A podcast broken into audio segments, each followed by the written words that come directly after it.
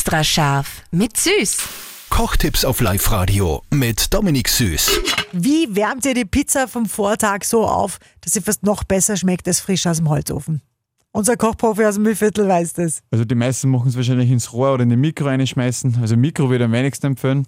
Cool ist nämlich, wenn du in der Pfanne das machst, wenn die schon eher knusprig und hart ist, vielleicht sogar noch ein paar Tropfen Wasser eingeben. Dann wird es wirklich schön warm und dann noch ein bisschen so fluffiger. Also du imitierst dann quasi nur mal die Hitze vom Backofen noch und mit dem Wasser, wenn das verdunstet, wird es noch ein bisschen fluffiger von unten. Extra scharf mit Süß. Perfekt gekocht in einer Küche von Eilmannsberger. Denn am Ende schreibt man Küche mit E.